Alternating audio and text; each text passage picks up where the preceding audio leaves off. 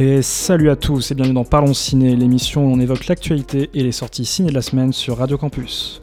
À notre programme ce soir, les nominations pour les cérémonies des Césars et des Oscars qui sont tombées la semaine dernière et les sorties du mois de janvier afin de se mettre à jour pour cette première émission hebdomadaire que vous retrouverez tous les vendredis soirs de 20h à 21h. Donc là ce soir je suis avec vous euh, en compagnie de Hugo également. Bonsoir Hugo. Salut Gaël, ça va? Ça va et toi? Super.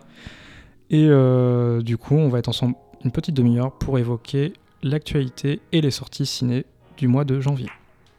Et du coup, on va commencer cette émission en évoquant l'actualité ciné. Donc on démarre cette émission en parlant des nominations qui sont tombées la semaine dernière, du coup, comme je disais, pour les Oscars et les Césars. Donc l'Académie des Césars et des Oscars ont annoncé respectivement leurs nominations pour leurs cérémonies qui se tiendront respectivement le 23 février à l'Olympia sur Paris et le 10 mars au Dolby Theatre à Los Angeles.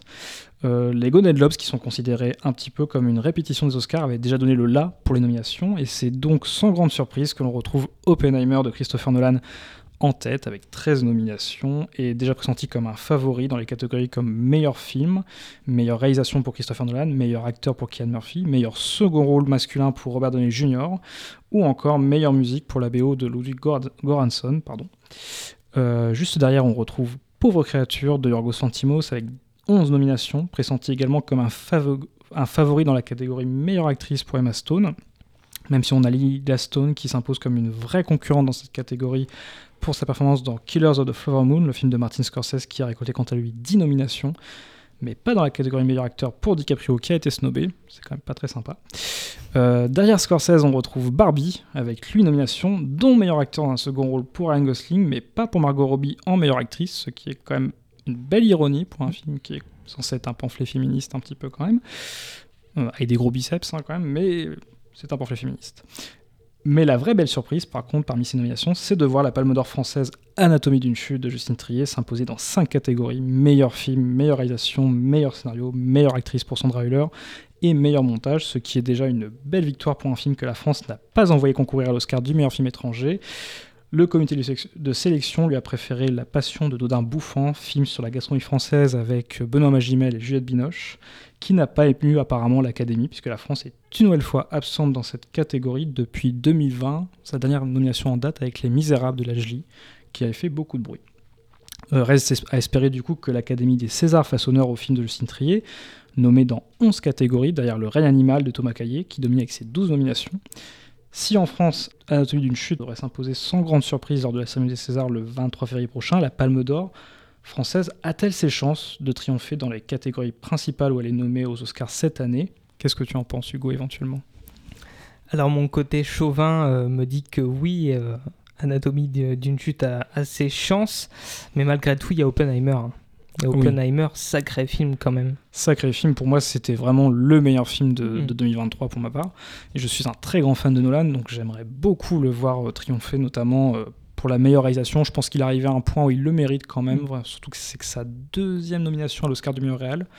Euh, sa dernière en date, c'était sa première, c'était pour Dunkerque, je crois. Donc il a même pas été nommé pour Interstellar quand même. Voilà, c'est quand même fou. Mais, euh, oui, moi je, le pressens vraiment comme un grand favori. Mais je pense qu'Atelier d'études peut quand même triompher, notamment dans la catégorie meilleur scénario, puisqu'il l'a déjà eu pour euh, les Golden Globes notamment. Et ça serait une belle victoire quand même pour Justine Trier. Euh, et Arthur Harry, son, co-scénariste. Voilà. Et ben, en tout cas, réponse dans la nuit du 10 au 11 mars pour la cérémonie des Oscars qui sera retransmise en direct sur Canal+. Et également réponse le 23 février pour les Césars qui sont retransmis en direct et en clair cette fois depuis l'Olympia sur Canal+ également. Voilà. Donc c'était l'actu ciné sur les Oscars et les Césars. Et maintenant, je vous propose qu'on passe aux sorties ciné en évoquant, dans un premier temps, l'injustement des favoris des Oscars cette année, à savoir Pauvre créature de Yorgos Lantimos. Moi, c'est Bella Baxter. Je suis faillible et j'ai besoin d'expérience. Bella sort et vit des aventures. Donc Bella a beaucoup à découvrir. Tu es la plus belle femme que j'ai jamais vue. Je trouve qu'être en vie est une chose fascinante. pourquoi le garder dans ma bouche si c'est dégoûtant? Je vais aller taper ce bébé. Pauvre créature donc euh, est réalisé par le cinéaste grec Yorgos Lantimos, réalisateur notamment de The Lobster ou plus récemment de La Favorite, qui avait été déjà à une époque un favori pour les Oscars. Il avait notamment remporté meilleure actrice pour Olivia Colman. Euh, Pauvre créature du marque le retour de Yorgos Lantimos euh, à son meilleur, dans un film qui peut être vu avant tout comme une relecture du mythe de la créature de Frankenstein au féminin. En effet, ce conte baroque et surréaliste nous raconte l'histoire de Bella Baxter, incarnée par la géniale Emma Stone, une jeune femme enceinte retrouvée morte par le docteur Godwin Baxter, un savant fou incarné par Willem Dafoe dans un de ses meilleurs rôles récents. Euh, sorte de Frankenstein étrange ayant des problèmes gastriques, qui remplace le cerveau de la jeune femme par celui de son bébé sur le point de naître, afin d'en faire sa créature et de la ramener à la vie. À sa naissance, la jeune femme a soif d'apprendre et de découvrir le monde. Elle s'enfuit donc avec un avocat, Duncan Wenderburn, incarné par un truculent Mark Ruffalo. Comme son pitch laisse largement entendre, Créature est donc un conte fou, sorte de, mélange entre Frankenstein et Pinocchio, dans lequel Emma Stone incarne à merveille une enfant dans un corps d'adulte qui va grandir, découvrir le monde, sa sexualité, se réapproprier son corps et s'émanciper au passage des hommes. Yorgos Santimos met tout ça en scène avec l'humour noir qu'on lui connaît, une mise en scène sidérante sur le plan esthétique. Déjà au sommet de sa maîtrise dans son précédent film La Favorite, qui amorçait déjà un revirement esthétique et thématique dans sa filmo, notamment dans son pamphlet féministe qui trouve cette fois un vrai aboutissement de pauvres créatures. Emma Stone y est absolument démente et devrait fort probablement remporter la statuette une seconde fois après son sacre avec La La Land en 2017, même si encore une fois, je l'ai dit dans les actus, La Stone avec Killers of the Flower Moon de Scorsese est quand même une sacrée concurrente, mais Emma Stone pourrait l'emporter, surtout que c'est vraiment une vraie performance d'actrice, une vraie performance à la fois physique et euh, dramatique en fait. Euh, donc voilà, c'est toujours en salle et c'est d'ores et déjà l'un des meilleurs films de 2024, donc euh, foncez le voir en salle. Il est primordial d'expérimenter tout ce qui existe. Pas seulement le bon, mais aussi la déchéance. Si on chantait L'horreur la tristesse. Alors seulement on peut appréhender le monde. Et une fois qu'on le connaît bien, ce bon vieux monde est à nous, trésor. J'en veux plus Non. Un de plus, ce serait en abuser. Et maintenant, on continue les sorties ciné de ce mois de janvier et tout de suite on passe au nouveau film de Todd Haynes, May December. Uh, how how do you choose your roles? Hmm. I want to find a character that's difficult to understand. Why are they like this? Were they born or were they made? I thought you were taller. You look you look taller on television, but we're basically the same size. Thank you for doing this. Well, I want you to tell the story right, don't I? They're sweet, aren't they? We've been together for almost 24 years now. It's hard to trust that you're gonna represent things as they were. What would make a 36 year old woman have an affair with a seventh grader? Présenté en compétition au Festival de Cannes 2023, dont il est reparti bredouille avec un accueil plutôt glacial, May December est donc le nouveau film de Todd Haynes, réalisateur de Carol, Le Musée des Merveilles ou plus récemment Dark Waters, qui nous arrive enfin dans les salles, réhabilité par la critique depuis ses projections presse et par le public depuis ses nombreuses avant-premières précédant sa sortie. Un accueil clivant sur la croisette qui peut être dû au sujet assez polémique que traite le long métrage, impulsé par Nathalie Portman en tant que productrice, puisque May December est librement adapté d'un sombre fait divers, en effet, le nouveau film de Todd Haynes tient son titre d'une expression en anglais assez compliquée à traduire qui désigne une relation où les deux partenaires ont une grande différence d'âge, que l'on pourrait appeler une Macron en France, selon Todd Haynes, qui a fait la petite blague euh, euh, durant la conférence de presse à Cannes, ce qui a fait rire un peu tout le monde.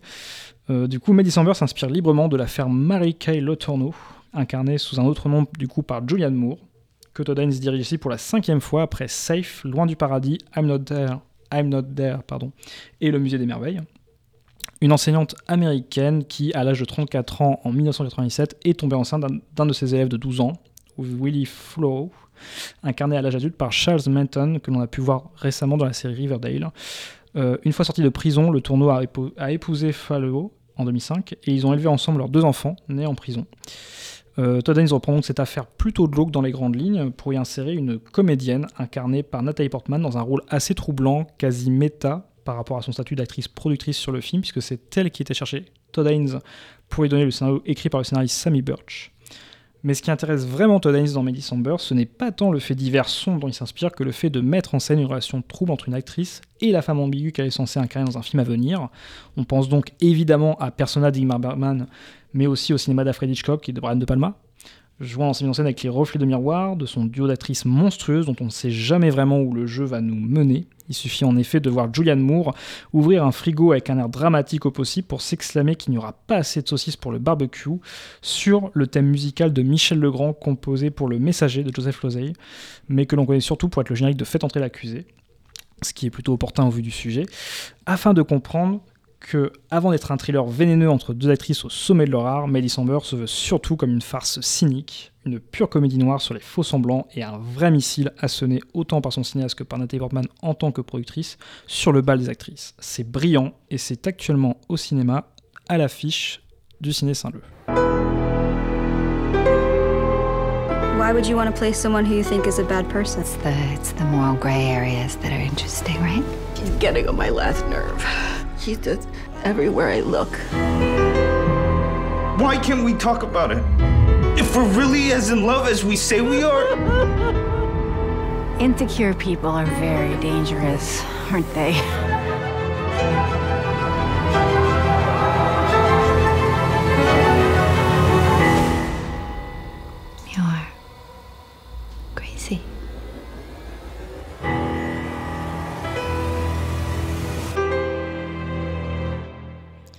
Nous sommes donc du coup à mi-parcours de nos sorties de janvier évoquées ce soir. Du coup, Hugo, qu'est-ce que tu penses jusqu'ici des deux films euh, que l'on a présentés euh, en critique? Est-ce que certains te font envie? Est-ce que tu en as déjà vu quelques-uns? Euh, C'est deux excellents films. moi, j'ai vu Pauvre créature, mhm. que j'ai pas mal apprécié.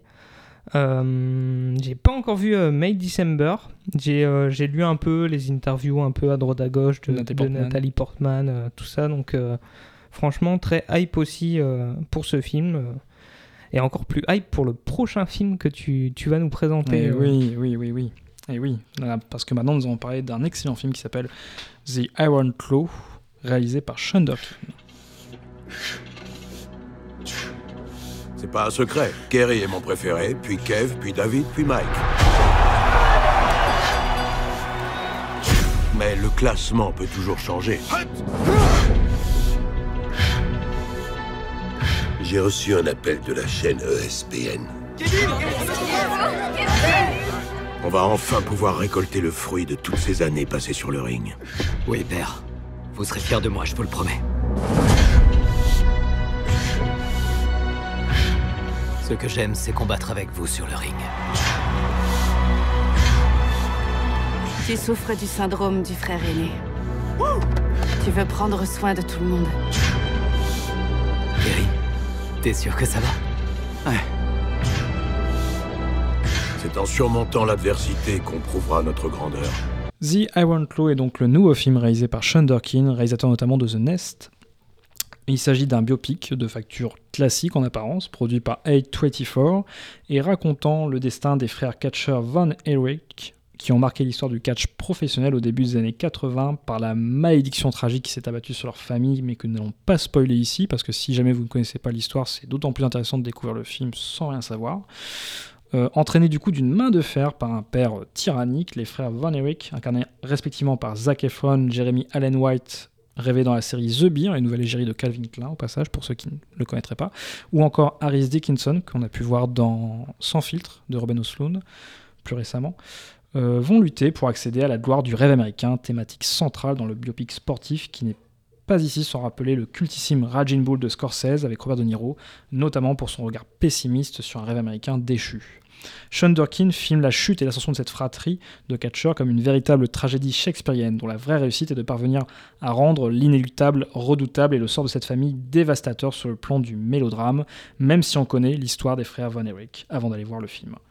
En ça, Iron Claw parvient à détourner l'aspect programmatique du biopic et de son cahier des charges, en plus de mettre en scène le catch avec brio dans une esthétique euh, réaliste qui n'est pas sans rappeler notamment The Wrestler, excellent biopic sportif de Darren Aronofsky sur le catch, avec euh, Mickey Rourke qui faisait un comeback euh, assez mémorable.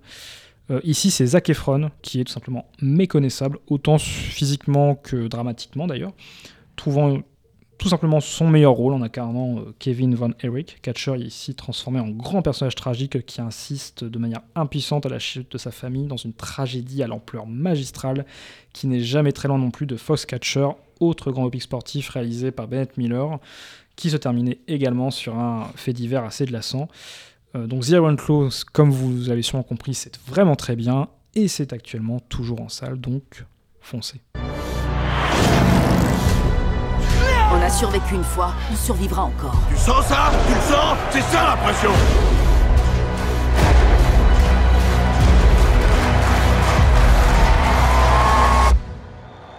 Vous avez un problème Non, père. Et maintenant, nous allons évoquer la grosse sortie de cette semaine qui sort ce mercredi 31 janvier au cinéma. Il s'agit de Zone of Interest, ou en français La zone d'intérêt, de Jonathan Glazer.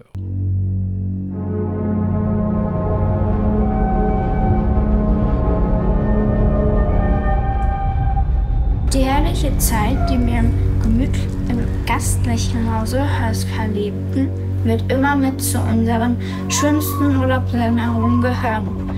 Im Osten steht unser Morgen. Herzlichen Dank für eure nationalsozialistische Gastfreundschaft.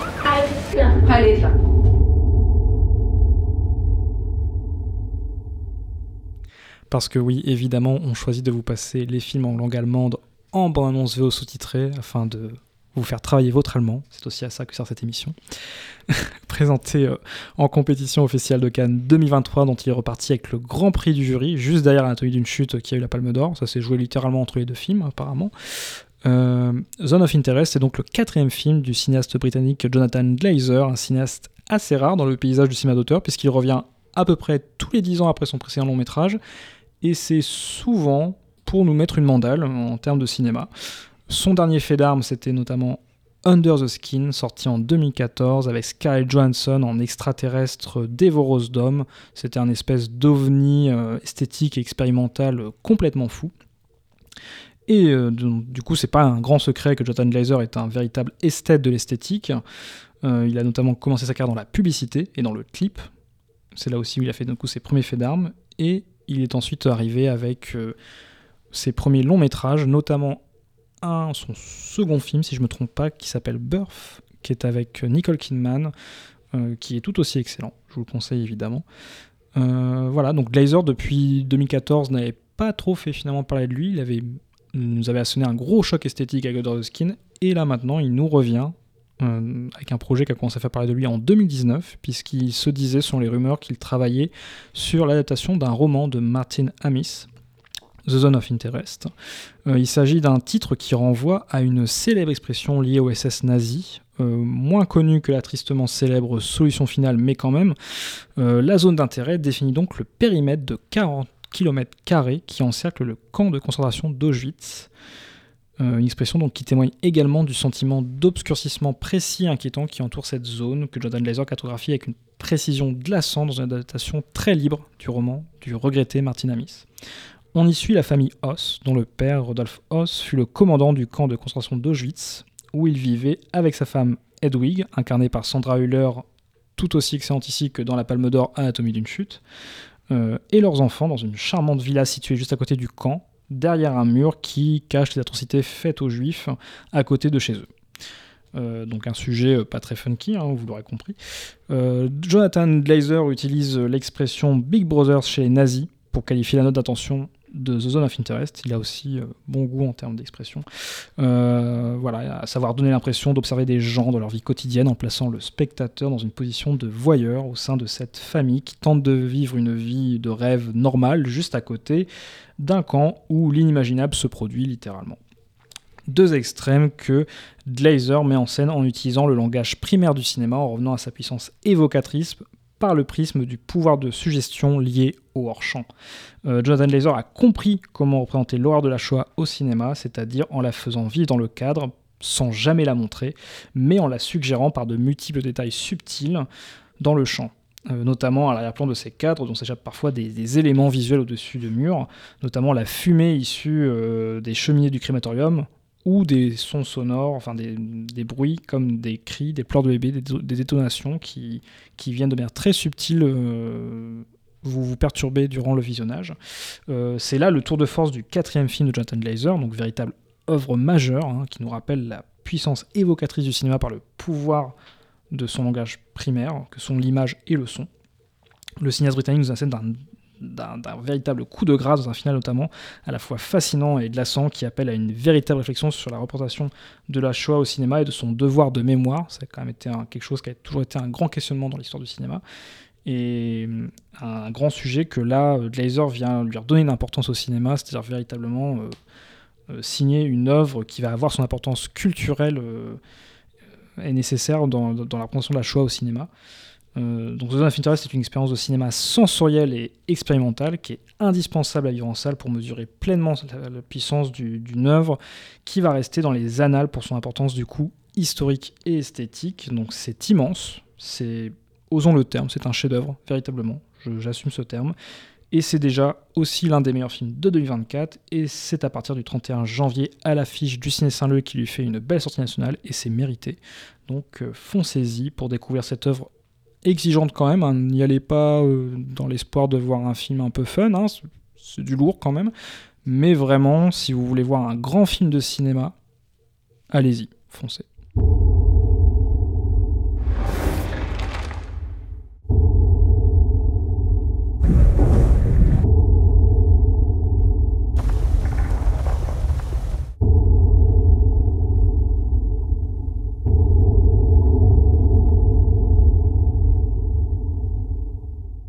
Et avant de se quitter, quelques petites recommandations du coup sur les autres sorties qu'on n'a pas forcément eu le temps de traiter cette semaine notamment, mais qui peuvent valoir ou pas le coup d'œil. C'est aussi l'occasion de vous dire, de vous prévenir de ne pas y aller si jamais ça vaut vraiment pas le coup. Alors, parmi les autres sorties de la semaine, il y avait aussi Tout sauf toi, une, ro- une rom-com vraiment très classique dans, ses codes et son cahier des charges, mais qui vaut plutôt le détour, notamment pour le couple formé par Sidney Sweeney, que vous avez peut-être pu voir dans la série Euphoria aux côtés de Zendaya, ou encore Glenn Powell, que vous avez pu voir aussi dans Top Gun Maverick. Voilà, c'est plutôt une bonne euh, comédie romantique, c'est très classique, mais euh, c'est assez efficace. Donc si jamais vous avez env- envie d'une sortie rom-com, et bah écoutez, ça peut faire l'affaire.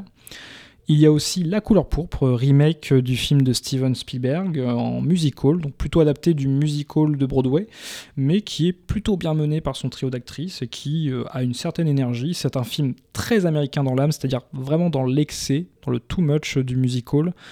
C'est parfois beaucoup trop euh, too much, parfois. C'est vraiment, faut, ça dure 2h20 et il faut y aller en se disant qu'on va se manger un, un vrai morceau kitsch de cinéma, vraiment, dans le sens. euh, voilà, c'est- faut aimer le musical. Voilà, globalement, faut vraiment aimer le musical, mais si vous aimez le musical à la Broadway, vous risquez d'être servi. Et là, c'est vraiment par contre mon gros déconseil de, de, la semaine, un coup de dé de Yvan Attal. Vraiment, Yvan Attal, je, trouvais parfois qu'il pouvait faire des choses intéressantes en tant que cinéaste euh, par moment, mais là c'est un ratage total, c'est un espèce de thriller Hitchcockien complètement raté, un mauvais thriller Hitchcockien, euh, mais qui par moment atteint des niveaux de nanar stratosphériques, notamment lorsqu'on a Guillaume Canet, Maïwen et Yvan Attal du coup, qui nous servent leur meilleur cabotinage dans un mauvais téléfilm du dimanche. Si vraiment, vraiment vous avez du temps à perdre, ça dure qu'une heure 25, mais si vous avez moins d'une heure et demie à perdre, et vous voulez voir un film français qui est un petit peu drôle, sans vouloir l'être vraiment, donc un nanar, quelque part, et bah écoutez, allez-y. Voilà, ça peut être sympa pour rigoler, en quelque sorte, mais c'est vraiment pas le film que je vous conseille d'aller voir en, en, en priorité. Voilà. Dans les, recos de, de- dans, les, dans les petites recos en bref de cette semaine, je vous conseille plutôt d'aller voir Tout sauf toi ou La couleur pourpre. C'est beaucoup plus, beaucoup plus sympa. T'as des petites recos à faire, Hugo? Éventuellement Hum, Dali, mais qui sort pas cette semaine, je crois, c'est la semaine prochaine. Non, il sort la semaine prochaine, mais euh, on risque d'en parler Mm. lors d'une prochaine émission, je pense. Voilà. Mais il y a aussi Argyle de Matthew Vaughn qu'on Mm. essaiera de rattraper la semaine prochaine parce que je n'ai pas eu l'occasion de le voir pour cette émission, donc euh, je le rattraperai et je vous en parlerai. Donc euh, normalement, à notre prochaine émission, nous devrons parler de Dali et de Argyle notamment, mais le reste, ça, on vous le dit pas. On verra d'ici là quand même, il faut garder un peu de Surprise. mystère, surprise, surprise, effectivement. Mais sinon, c'est la fin de cette première émission de Parlons Ciné. Donc c'est fini pour ce soir. Bah, je remercie Hugo qui était à la technique avec moi. Merci à toi, Gal. Bah, merci à toi aussi Hugo pour, euh, pour la technique et pour tes interventions qui font toujours plaisir. Moi ça me fait très plaisir de, de pouvoir échanger durant cette émission quand même parce que je suis un peu tout seul à parler de cinéma, c'est la première fois. Et j'espère vous retrouver du coup très vite euh, dans cette émission pour, euh, pour pouvoir parler des sorties de la semaine et de l'actualité ciné. Voilà, je vous remercie également chers auditeurs d'avoir été à l'écoute ce soir sur Radio Campus, là où nous parlons ciné. Salut à tous et à la semaine prochaine. Ciao